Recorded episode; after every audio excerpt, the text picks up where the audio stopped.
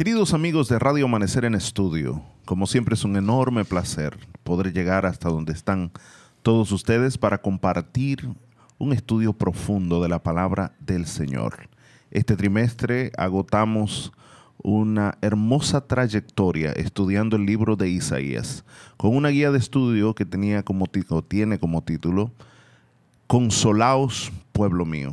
Y ya estamos a la altura de la lección número 13, y no solo a la, altura de la, de la lección 13, sino también a la altura del capítulo 66 de Isaías, que es el último capítulo del libro.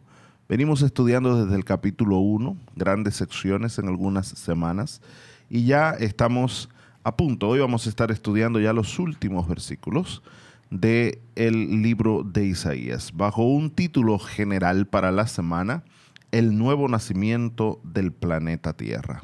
Y hemos venido repitiendo cada día nuestro texto para memorizar, que es Isaías 65, 17. Allí dice, porque he aquí yo crearé nuevos cielos y nueva tierra, y de lo primero no habrá memoria, ni más vendrá al pensamiento. Y como cada día también hemos, hemos venido repitiendo el capítulo 65 de Isaías, los versos 13 y 14 que dicen, por tanto así dice el Señor Dios, he aquí mis siervos comerán, mas vosotros tendréis hambre. He aquí mis siervos beberán, mas vosotros tendréis sed. He aquí mis siervos se alegrarán, mas vosotros seréis avergonzados. He aquí mis siervos darán gritos de júbilo, con corazón alegre, mas vosotros clamaréis con corazón triste y con espíritu quebrantado gemiréis.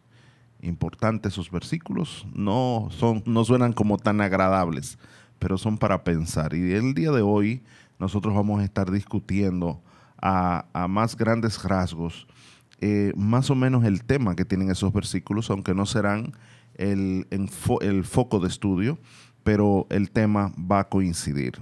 El día de hoy tenemos un título, Así permanecerá vuestra descendencia y vuestro nombre. Y como siempre, me acompañan dos grandes amigos, dos compañeros de viaje durante todo este trimestre. El doctor Miguel Gutiérrez. Saludos, doctor. Saludos a usted también, eh, doctor Ángel Guzmán, y a el doctor Jochi Jamel aquí en la cabina.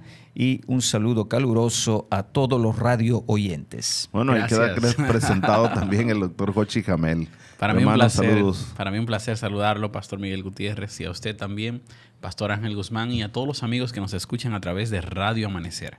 Que la bendición de Jesús pueda acompañarles en este día. Bueno, amigos, mis queridos colegas, llegamos al final del libro de, de Isaías. ¿eh? Bueno, pastor, yo no puedo dejar de expresar lo que siento, porque ya que vamos en los últimos versículos del capítulo 66, así es. Qué gozo y qué privilegio poder haber estudiado durante estos, bueno, casi 90 días seguidos eh, este libro maravilloso del Nuevo Testamento. La verdad que la iglesia nos da un enorme privilegio al estudiar cada trimestre ciertos temas, ciertos libros de la Biblia, donde podemos profundizar, aprender y para mí fue una experiencia de mucho crecimiento este de estudiar a profundidad el, libro de Isaías. Hay algunos hermanos que me decían, pastor, Isaías es un libro desafiante, que de repente estaban leyendo eh, poesía, después estaban en una narración y no entendían algunos mensajes. Un drama como el que estamos ahora metidos. Bueno, vamos a orar para que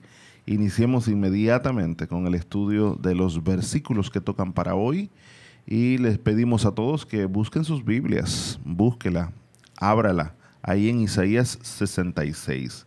Vamos a ver ya los últimos versículos, versículos 22 hasta el final del capítulo 66, que es el versículo 24. Oremos. Querido Señor, muchas gracias te damos por tu amor y tu bendición y tu cuidado. Gracias por la linda oportunidad que nos das de estudiar tu palabra. Permite, Señor, que hoy sea un día de gran bendición al estudiar esta porción de las escrituras, que tú puedas hablarnos, apelar a nuestros corazones y que nosotros podamos ser fortalecidos en nuestra fe en el nombre de Jesús. Amén.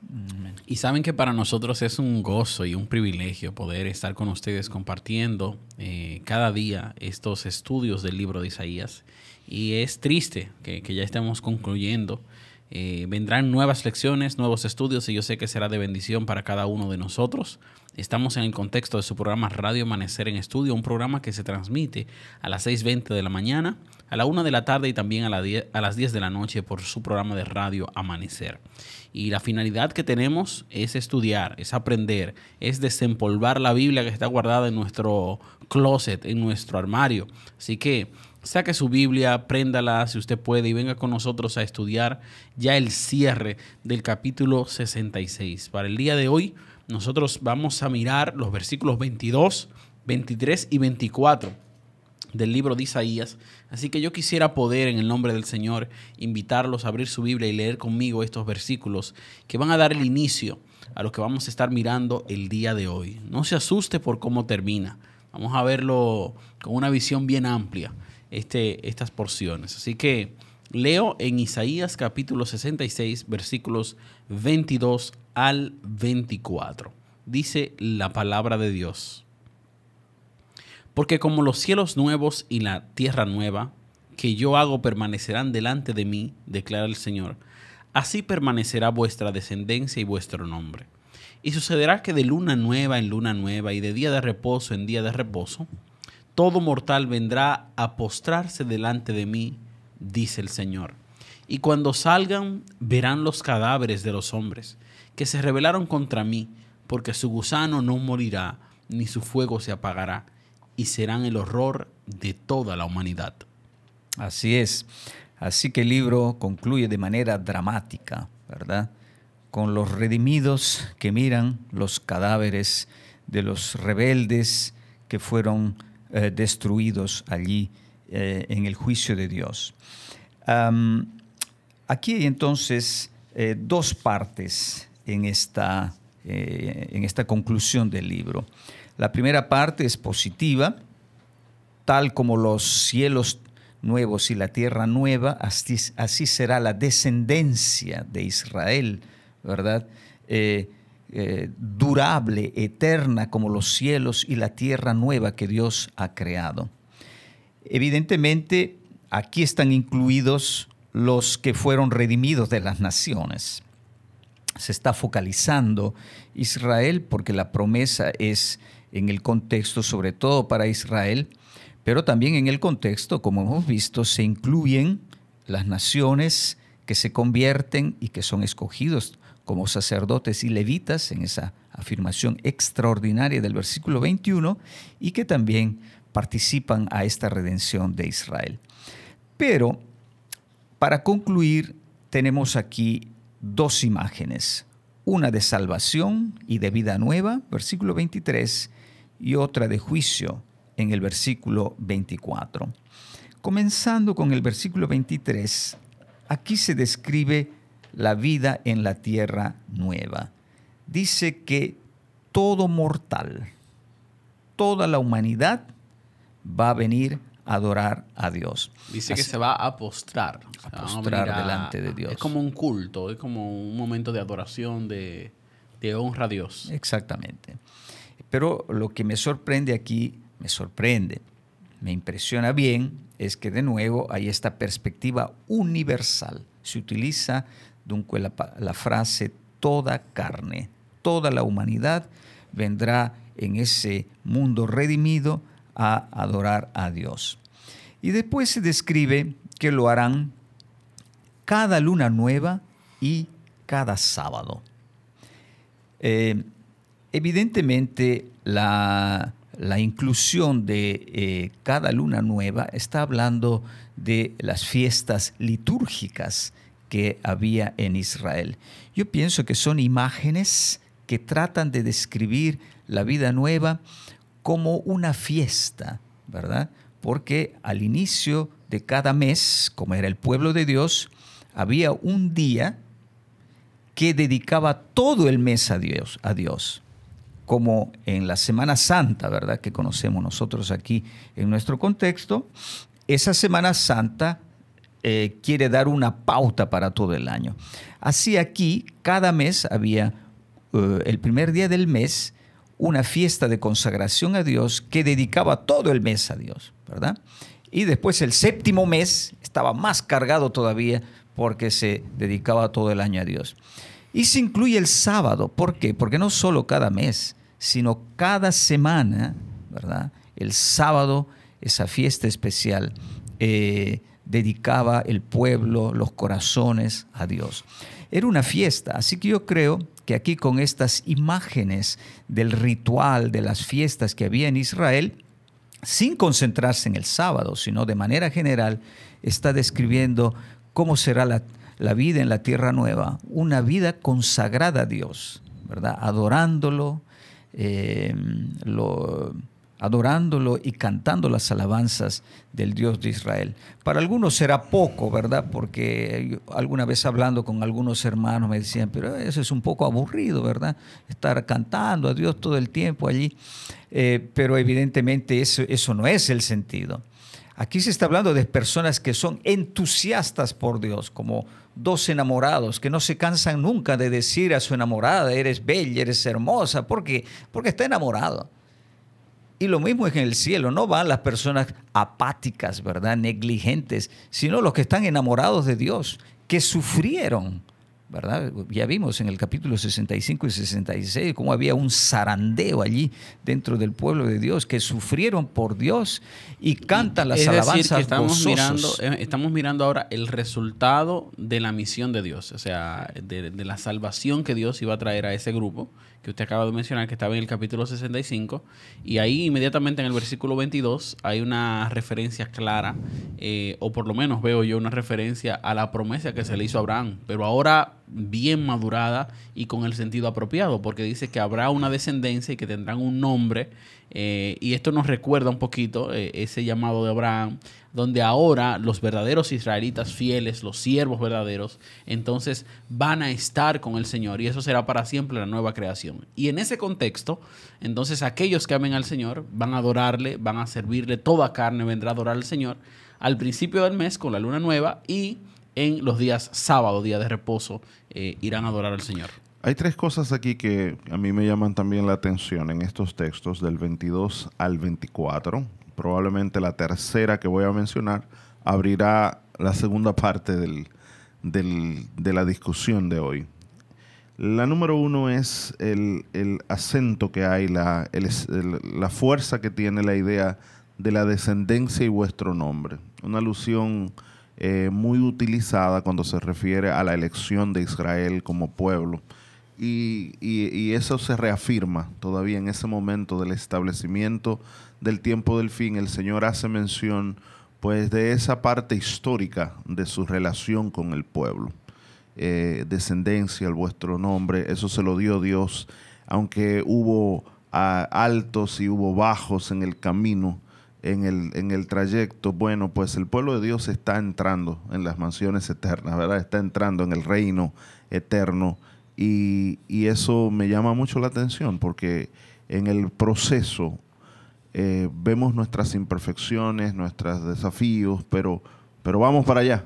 Eh, tenemos la esperanza de ser parte de ese grupo. Lo número dos es cómo hay un énfasis en el versículo 23 en aspectos de la ley de Dios, porque tanto la luna nueva como el sábado pertenecen al concepto de la ley de Dios, que eh, y eh, en, Isaías se, se percibe el reino mesiánico, ese reino ideal fundamentado en esos términos, en los términos legales. Y eso es importante. Y, para mí eso es fundamental y trascendental también.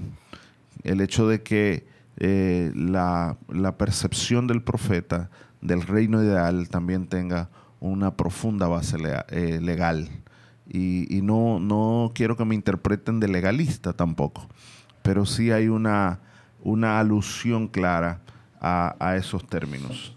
Eh, cuando habla de la luna nueva, que le explicó también el profesor Gutiérrez ahora qué significaba, y también el hecho de la mención del sábado allí y la mención de la, del gozo que tienen cuando van a adorar en esos momentos. Así que es una ley eh, que produce gozo que produce pues eh, la oportunidad de estar en contacto constante con Dios. El tercer tema, ah, perdón, iba sí, tal vez allí hay un problema porque em, nosotros como adventistas nos habría gustado que dijera solo el sábado. Sí. Así estábamos confirmados en el sábado. El hecho de que menciona la, la luna nueva muestra que el énfasis no está en el sábado, sino es una imagen general de las fiestas eh, como una consagración a Dios, como una fiesta espiritual. Así que yo no eh, enfatizaré mucho el sábado allí, porque no me parece el propósito, precisamente porque aparecen también las lunas nuevas. Y que claramente el tema del sábado nosotros lo vimos apropiadamente, Isaías los coloca muy bien en el aspecto de la salvación de Dios, la misericordia, ya ese tema lo, tocamos bastante. Y aunque aquí no es eh, el, como el centro de atención, creo que juega un papel importante eh, en el contexto de que las leyes forman parte de ese reino divino que se va a establecer. Yo creo que el énfasis es en la dedicación a Dios, esa entrega, porque el sábado es como el, día que proyecta la dedicación de la semana a Dios y las lunas nuevas eran dedicaban los meses a Dios y una luna nueva al año, como el profe bien mencionaba, la séptima, eh, era la dedicación del año. Bueno, mi tercer tema que me llama la atención aquí es precisamente Isaías no podría haber terminado de una forma, una nota más positiva a su libro. Hemos, hemos leído y estudiado una nota luctuosa, tantas promesas hermosas del libro. Y este profeta termina con una nota de juicio, una nota evidentemente triste, porque después que menciona la adoración, menciona esa reafirmación de Dios a su descendencia y al nombre de su pueblo, eh, que es una alusión yo creo al pacto, que dicho sea de paso será el próximo tema trimestral, el, tema del pacto. Esa alusión al pacto, esa alusión, ese impacto a, que cumplí, eh, se, se, cumplió y mi pueblo triunfa, entonces viene esta contraparte tan agresiva, ¿eh? porque dice, cuando ustedes salgan, verán los cadáveres de los hombres que se rebelaron contra mí, porque su gusano no morirá, ni su fuego se apagará, y serán el horror de toda la humanidad. Impresionante la, el cuadro, y ya tú te quedas como buscando tu versículo, pero no hay más en Isaías. Yo estaba esperando que él después del 23 dijera, y todos estaremos allí, y yo los invito a que participen. no, cuando ustedes salgan, ustedes van a ver eh, y dice claramente allí cadáveres. Todo lo opuesto a lo que describió a este grupo que adora a Dios. Sí, habría que subrayar que el verbo que se utiliza allí es un, eh, verbo que tiene una preposición, es el verbo ver, evidentemente, pero con una preposición particular que subraya eh, la acción de ver, que es más, sería mejor traducir contemplar. Y contemplarán esos cadáveres de los, em, de los rebeldes, ¿verdad? Allí. Y así lo traduce la nueva versión internacional. Así que yo creo que eh, está diciendo aquí que se termina con una reflexión, ¿verdad? No es que solo miran allí, sino que contemplan. Entonces eso subraya, contemplan qué cosa? Contemplan la salvación que ellos han experimentado, ese regalo de Dios, contemplan y reflexionan sobre ese triste destino de esas personas que se... Y así aprenden, ¿verdad? De nuevo esa lección de la salvación. O sea, el Señor le está, le está mostrando a, a través de Isaías, está mostrando aquí un escenario donde no es un énfasis en las palabras finales, no es que porque esa sea la palabra final, enfatízate y, quédate solamente pensando en los cadáveres, en, el gusano que no muere, en el fuego eh, que siempre está quemando. No, no es eso. Está diciendo, mira cómo tú estás, mira cómo tú vas a adorar al Señor y mira el resultado allá. Y creo que es interesante eh, verlo desde ese punto de vista que menciona el pastor Miguel sobre el tema de contemplar y reflexionar. Quiero tomar unos minutitos nomás para explicar esta imagen también para que no haya ninguna confusión, porque alguien una vez se me acercó con este texto hace un tiempo y preguntándome, pastor, ¿y quiere decir, pues entonces lo que dicen que hay un infierno, que entonces la gente se va a quemar allí constantemente? Mire, aquí dice en la Biblia que el gusano no muere, que el fuego no se apaga. Yo quiero eh, enfatizarle dos cosas. Primero, el versículo 24 comienza hablando de cadáveres, no está hablando de seres vivos, son cadáveres. Y segundo, que las dos imágenes que utiliza Isaías ya las había utilizado. No. Eh, eh, directamente, pero se me parece mucho, por ejemplo, profesor, no sé si recuerda eh, Isaías 14, cuando se está hablando allí del rey de Babilonia, en ese, en, ese um, poema, eh, en, que es una sátira, ¿verdad? Que decíamos que se está burlando ahí en ese canto, él dice que las larvas que están, en, las larvas iban a ser su cama. Quiere decir es que eh, siempre va a permanecer el cadáver allí. Va, va a permanecer, y, no es literalidad, es una idea, es un mensaje, es una imagen para que usted entienda lo drástico que será el castigo o las consecuencias para los que no acepten a Dios. Entonces, ya él habló de esas larvas que iban a estar debajo de, refiriéndose al rey de Babilonia, ¿verdad que sí? Y la segunda parte del fuego que no se apagará me acuerda a Isaías 1.31, cuando él dice, el fuerte se convertirá en estopa y su trabajo en chispa y arderá ambos a una y no habrá quien los apague. Son expresiones fuertes de juicio que él habló y cuando y yo creo que aquí él retoma esto que comenzó al principio de, esta, de este fuego que no se apaga, está refiriéndose a, a lo y de hecho estos versículos fueron citados por Jesús en, el capítulo 7 de Marcos, creo. fueron, fueron citados por Jesús, perdón, Marcos 9.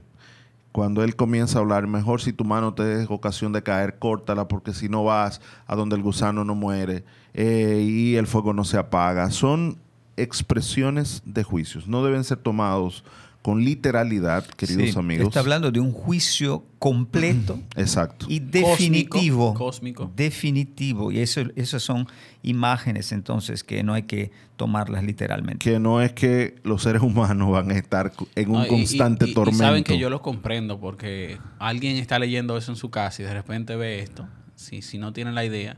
Y qué bueno que podemos hablarlo en el programa. ¿sabe? Que podemos mencionar estos detalles y por eso es eh, la idea de este programa, que podamos comprender realmente qué es lo que el, autor del libro quiere expresar. Y solo subrayar yo al final que habla de cadáveres, señores, cadáveres, porque lo otro está relacionado a inmortalidad del alma, lo cual no es un concepto bíblico.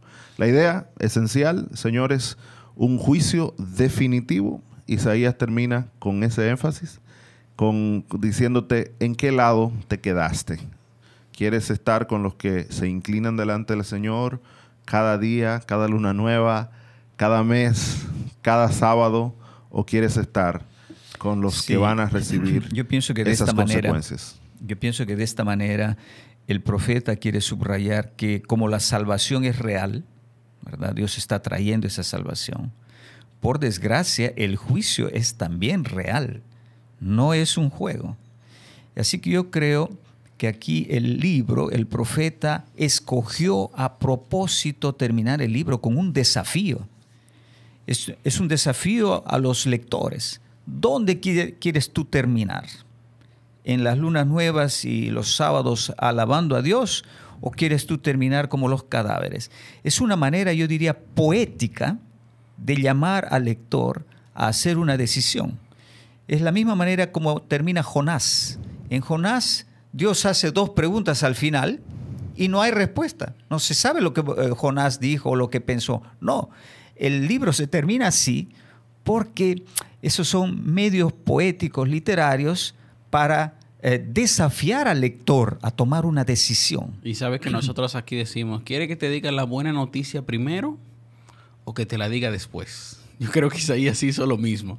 Colocó la buena noticia delante y luego vino con la triste noticia del de, eh, juicio y su resultado. Así que el llamado final que tenemos es poder prepararnos cada día para nosotros ser parte del primer grupo, de la primera descripción, de aquellos que vendrán y saldrán a adorar y glorificar el nombre de Dios cada luna nueva, cada sábado, como bien eh, enmarca allí el profeta Isaías.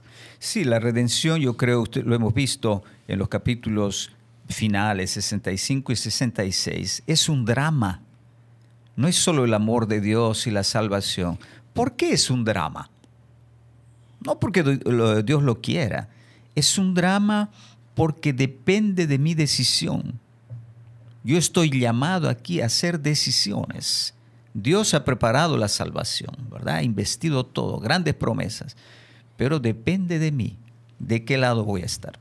Muy bien, creo que todo ha sido dicho. Vamos a orar y vamos a esperar que todos nosotros estemos del lado correcto, que aquel día estemos adorando al Señor.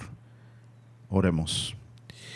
Querido Señor, gracias te damos por tu amor, tu bendición. Gracias por este mensaje. Nos ponemos en tus manos hoy para que tú nos conduzcas a las mansiones eternas. Condúcenos, Señor, a la salvación. Permítenos ser fieles a ti, danos la fuerza que necesitamos para que tomemos las decisiones correctas en nuestras vidas. Gracias por el mensaje de advertencia que nos diste, al lado de un mensaje de amor y oportunidad.